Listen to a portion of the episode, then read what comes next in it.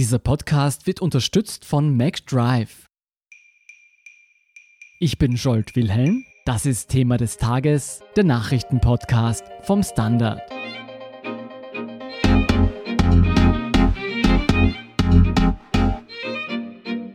Mit der Veröffentlichung geheimer Dokumente hatte die Whistleblower-Plattform Wikileaks sowohl Kriegsverbrechen als auch politische Vergehen aufgedeckt. Dem inhaftierten Wikileaks-Gründer Julian Assange droht nun die Auslieferung an die USA, die ihm aufgrund brisanter Publikationen den Prozess machen möchte. Wie es dazu kam und was man zum Fall Assange wissen muss, erklärt Webstandard-Redakteur Georg Pichler. Georg, für all jene, die den Fall in den vergangenen Jahren nicht genau verfolgt haben, was muss man alles zur Person Julian Assange wissen? Julian Assange ist ein 1971 geborener australischer Autor und Programmierer. Ab den späten 80ern war er als Hacker aktiv und drang dabei unter anderem in das Master Terminal des kanadischen Telekom-Konzerns Nortel ein. Er war auch als Berater von Behörden tätig und äh, 1999 registrierte er die Website leaks.org. Das kann man vielleicht verstehen wie eine Art Vorgänger von Wikileaks. Bekannt ist er aber natürlich vor allem für die Whistleblower-Plattform Wikileaks, die er 2006 mitgegründet hat und als deren Chefredakteur er tätig ist. Und womit ist Wikileaks so richtig bekannt geworden? Uh, Wikileaks verfolgt nach eigenen Angaben das Ziel, Verantwortlichkeit und Transparenz zu schaffen, indem man Dokumente veröffentlicht, die in der Regel klassifiziert sind und oft politisch oder wirtschaftlich brisant.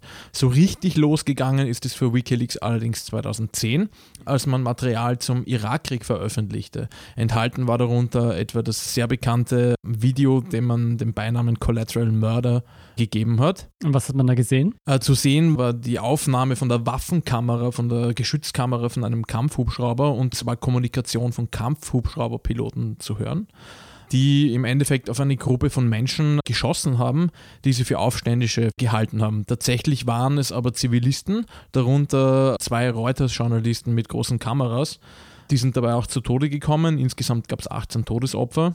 Es folgten weitere Leaks zum Irakkrieg, zum Afghanistankrieg, als auch zum Umgang mit Gefangenen in Guantanamo Bay. Und im gleichen Jahr enthüllte Wikileaks auch zahlreiche diplomatische Depeschen der USA. Das war dann bekannt als Cablegate. Und viele der 2010 veröffentlichten Materialien stammten von der einstigen Militärmitarbeiterin Chelsea Manning. Du, das heißt, er hat sehr, sehr viele brisante Details ans Tageslicht gebracht. Welche Folgen hatten denn diese Publikationen? Äh, sehr unterschiedliche. Also die Enthüllungen zum Irakkrieg, Afghanistan und Guantanamo Bay sorgten natürlich für viel Druck auf die US-Regierung. Cablegate hat wiederum aufgezeigt, dass die USA auf diplomatischer Ebene Verbündete ausspionieren, was natürlich politische Spannungen erzeugt hat. Wikileaks wurde aber auch kritisiert für manche Veröffentlichungen, unter anderem, weil manche der Depeschen unzensiert veröffentlicht wurden und zum Beispiel Namen von afghanischen Informanten enthielten, die Informationen über die Taliban weitergegeben hat und deren Leben dadurch natürlich potenziell gefährdet wurde. Für sehr große Diskussionen sorgten dann auch die E-Mail-Leaks von 2016. Mhm. Im Wesentlichen ging es damals um E-Mails vom Democratic National Committee, also der Parteispitze der US-Demokraten. Und da wird ihm von Kritikern Schützenhilfe für Donald Trump vorgeworfen, da man das Material in der heißen Endphase des Wahlkampfs veröffentlicht hat, ohne überhaupt die Quelle genau zu kennen. Und laut der Untersuchung von Robert Müller wurden Wikileaks die E-Mails aus Russland zugespielt, was Assange zuvor eigentlich dementiert hatte. Mhm. Und weshalb gelang Assange dann ins Visier der Behörden? Waren das diese letzten Leaks oder war das dieses Irakkrieg-Video? Im Visier der Behörden ist Assange eigentlich schon seit seinen Enthüllungen zum Irak, Afghanistan und Guantanamo Bay. Man weiß, dass es zumindest spätestens 2010 bereits Ermittlungen gibt. Damals hat der Staatsanwalt Eric Holder eine laufende Untersuchung gegen Wikileaks erstmals offiziell bestätigt. 2013 hieß es dann, man wird ihn wahrscheinlich nicht anklagen, weil er journalistische Arbeit leistet und man dann wahrscheinlich auch eben die New York Times und diverse andere Medien, mit denen er zusammengearbeitet hat, vor Gericht bringen müsste. Das war dann im Wesentlichen auch so die Position von der Obama-Regierung, dass man gesagt hat, okay, Wikileaks arbeitet journalistisch, wir werden da wohl keine Anklage einbringen. Das ist dann auch innerhalb der Obama-Ära nicht passiert. Es hat sich dann aber dramatisch geändert mit dem Wechsel in die Trump-Regierung mhm. unter dem neuen CIA-Direktor und jetzigen Außenminister Mike Pompeo und dem damaligen Justizminister Jeff Sessions. Und im Mai 2019 wurde diese Klage dann noch schließlich eingebracht. Es gibt dann auch eine andere Angelegenheit, die nicht aus den USA kommt, nämlich Ermittlungen wegen mutmaßlicher sexueller Übergriffe in Schweden. Und ist bei beiden Fällen die Sachlage klar oder gibt es da berechtigte Zweifel? Was die Klage der US-Regierung angeht, wird man abwarten müssen. Es gibt da 18 Anklagepunkte. Da geht es im Wesentlichen um den unerlaubten Zugriff auf klassifizierte Informationen und Dokumente und deren Weitergabe, also Geheimnisverrat. Mhm. Da wird sich einfach zeigen, ob es zu einem Prozess kommt, wo der stattfindet und wie der dann eventuell ausgeht.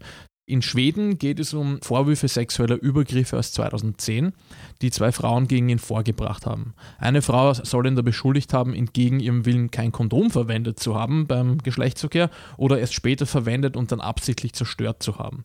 Die andere Frau soll ihm wiederum vorgeworfen haben, mit ihr ungeschützten Geschlechtsverkehr begonnen zu haben, während sie geschlafen hat. Assange hat beide Vorwürfe dementiert und stets davon gesprochen, dass es nur konsensualen Geschlechtsverkehr gegeben hat. So, darüber, was dann danach passiert ist, vor allem vor den und bei den Behörden, gibt es sehr unterschiedliche Darstellungen. Und zwar? Medial wurde sehr schnell von Vergewaltigungsvorwürfen gesprochen. Das ist auch das, was internationale Medien sehr breit transportiert haben. Das wird allerdings von einigen bestritten, darunter auch vom UNO-Sonderberichterstatter für Folter, Nils Melzer, der auch die schwedischen Dokumente von der damaligen Befragung und so äh, gesichtet hat. Und was besagen diese Dokumente? Laut ihm waren die beiden Frauen bei der Polizei, weil sie eigentlich Assange dazu verpflichten lassen wollten, sich auf Geschlechtskrankheiten zu untersuchen aufgrund des ungeschützten Verkehrs. Also nicht wegen Vergewaltigung. Davon ist da tatsächlich noch keine Rede, wobei ungeschützter Verkehr, der nicht konsensual erfolgt, in Schweden als Vergewaltigung gewertet werden kann. Hm. Die Behörden konnten ihn aber nicht zwingen, sich einem solchen Test zu unterziehen und er hat sich anscheinend geweigert. So, jedenfalls wurde danach plötzlich eben wegen Vergewaltigung und nicht mehr nur wegen Übergriffen ermittelt und Melzer sagt, dass die Polizisten offenbar die Aussagen der beiden Frauen verfremdet haben. Im August 2010 gab es dann einen ersten Haftbefehl, der fallen gelassen wurde, im Dezember dann einen zweiten und daraufhin wurde Assange dann in London verhaftet. Er kam dann auf Kaution frei und es begann ein zwei Jahre dauerndes Verfahren um seine etwaige Auslieferung nach Schweden. Die hat Assange immer bekämpft, auch weil er befürchtet, dass er von Schweden aus an die USA ausgeliefert werden könnte. Und wie ist dieser Fall dann ausgegangen? Im Mai 2012 hat das britische Höchstgericht dann die Auslieferung für rechtmäßig erklärt. Und wurde er nach Schweden ausgeliefert? Äh, nein, im Juni hat sich Assange dann in die ecuadorianische Botschaft in London abgesetzt und dort wegen politischer Verfolgung Asyl beantragt, das ihm im August dann auch gewährt worden ist. Das heißt, Assange hat sich in diese ecuadorianische Botschaft gerettet. Was ist dann passiert in den darauffolgenden Jahren? Ja, er ist dort festgesessen im Endeffekt dann bis 2019, weil ihm war eine Ausreise nicht möglich. Da hat ihm ganz einfach dann die Verhaftung durch britische Behörden gedroht. Er hat in der Botschaft immer wieder Besuch erhalten, auch von prominenten Persönlichkeiten und natürlich von Journalisten. Er hat Ansprachen vom Fenster an Anhänger gehalten und er hat auch weiter bei Wikileaks mitgewirkt. Warum hat denn damals die ecuadorianische Botschaft ihm Asyl gewährt und warum hat man ihn dann wieder rausgeworfen nach all den Jahren? Also die damalige ecuadorianische Regierung war den USA gegenüber, sagen wir, recht kritisch eingestellt. 2017 ist dann in Ecuador gewählt worden.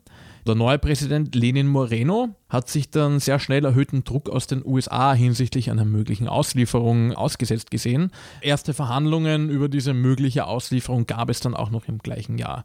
2018 ist dann also für Assange eine neue Hausordnung in der Botschaft erlassen worden und Assange wiederum hat rechtliches Vorgehen gegen die ecuadorianische Regierung angekündigt, weil er seine fundamentalen Rechte verletzt gesehen hat. Äh, Im April 2019 ist Assange dann das Asyl aberkannt worden und die Londoner Metropolitan Police hat ihn in der Botschaft festgenommen. Er ist zu 50 Wochen Haft wegen Widersetzung gegen den Haftbefehl verurteilt worden. Schweden hat wiederum die Ermittlungen wegen Vergewaltigung wieder aufgenommen, im vergangenen November dann aber endgültig eingestellt. Okay, das heißt, einerseits diese Vergewaltigungsgeschichte ist jetzt beendet. Genau. Auf der anderen Seite hat er Haft bekommen für 50 Wochen, das heißt, er sitzt immer noch in Haft. Genau, er sitzt es im Hochsicherheitsgefängnis Belmarsh. Äh, und seitdem sind auch immer wieder Sorgen ob seiner körperlichen und psychischen Gesundheit geäußert worden. Man weiß, dass er im Jänner zuletzt aus der Einzelhaft in gemeinschaftliche Unterbringung verlegt wurde. Du hast zu Beginn ja schon erwähnt, dass auch die USA ihm den Prozess machen möchte. Wie geht es denn jetzt weiter, nachdem Assange seine Haft in Großbritannien abgesessen hat? Also die US-Behörden haben abermals seine Auslieferung verlangt. Assange versucht sich bislang erfolglos dagegen gerichtlich zu wehren. Es gibt allerdings internationale Aufrufe an den britischen Premier Boris Johnson, es nicht zu einer Auslieferung kommen zu lassen, weil eben gefürchtet wird, dass der Prozess dort nicht fair ablaufen würde, weil er wohl auch vor einem dieser berüchtigten Geheimgerichte stattfinden würde. Am 24. Februar gibt es eine erste Anhörung ob diese Proteste Erfolg haben oder Assanges Anwälte vielleicht noch einen gerichtlichen Weg finden, eine Auslieferung zu verhindern, bleibt einfach abzuwarten jetzt. Was ist denn die große Sorge von Assange-Befürwortern, wenn er ausgeliefert werden sollte? Naja, die ganz große Frage, die sich über den Fall Assange, aber zum Beispiel auch um Fälle wie Snowden spannt, ist, wie gehen wir mit Whistleblowern um? Mhm. Die machen ja durchaus wichtige Informationen öffentlich. Es gibt aber auch bei einigen dieser Informationen gute Gründe, warum die eigentlich geheim waren. Und die Frage, die sich stellt, ist, sind Whistleblower Journalisten? Weil wenn ja, gilt für sie natürlich auch das Privileg der Pressefreiheit und alles, was damit verbunden ist, Quellenschutz etc. pp. Und natürlich auch, dass man für journalistische Arbeit nicht belangt werden kann. Mhm. Und da ist die Frage, ob die US-Regierung einen Präzedenzfall schaffen wird, der dann auch für andere Whistleblower natürlich maßgeblich ist. Und im Endeffekt wird sich zeigen, werden Leute in Zukunft Whistleblower sein können, ohne befürchten zu müssen, ausgeliefert zu werden und vielleicht vor einem Geheimgericht zu landen? Oder werden sie ihre Arbeit in relativer Freiheit tun können? Was glaubst du denn, wovon wird es letztlich abhängen, ob Großbritannien Assange ausliefert oder nicht? Einerseits wieder von gerichtlichen Entscheidungen natürlich und andererseits natürlich auch von der britischen Regierung, wie die gedenkt damit umzugehen, weil unabhängig davon, ob es ein Richter sagt, eine Auslieferung wäre rechtmäßig, was ja das Höchstgericht eigentlich schon getan hat, kann natürlich die britische Regierung auch entscheiden, nein, wir wollen diese Auslieferung nicht aus diesen und jenen Gründen. Es hängt auch von internationalem Druck ab natürlich. Im Raum steht die Möglichkeit, dass die britische Regierung sagt, ja okay, wir sehen da jetzt politische Verfolgung und geben ihm Asyl. Ob es dazu kommt und wie es weitergehen wird, werden wir auf alle Fälle genau beobachten. Am 24. Februar steht auf alle Fälle die erste Anhörung zum Auslieferungsantrag an. Vielen Dank, Georg Pichler, für deinen Bericht. Gerne. Wir sind gleich zurück.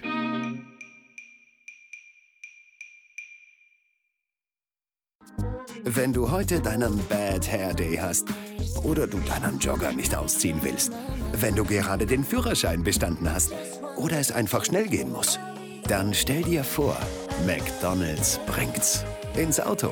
Von früh bis spät in deiner McDrive. Und hier sind noch zwei Kurzmeldungen.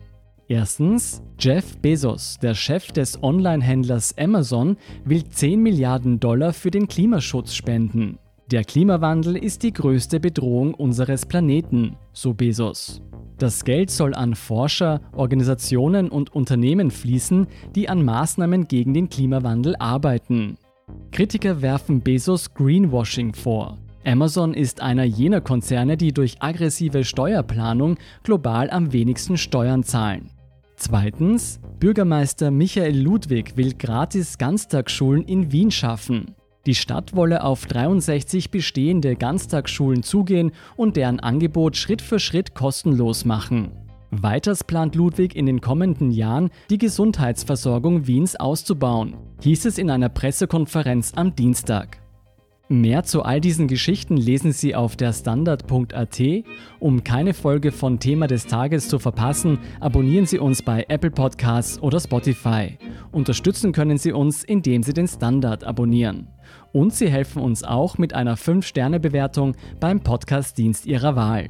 Ich bin Jolt Wilhelm, Baba und bis zum nächsten Mal.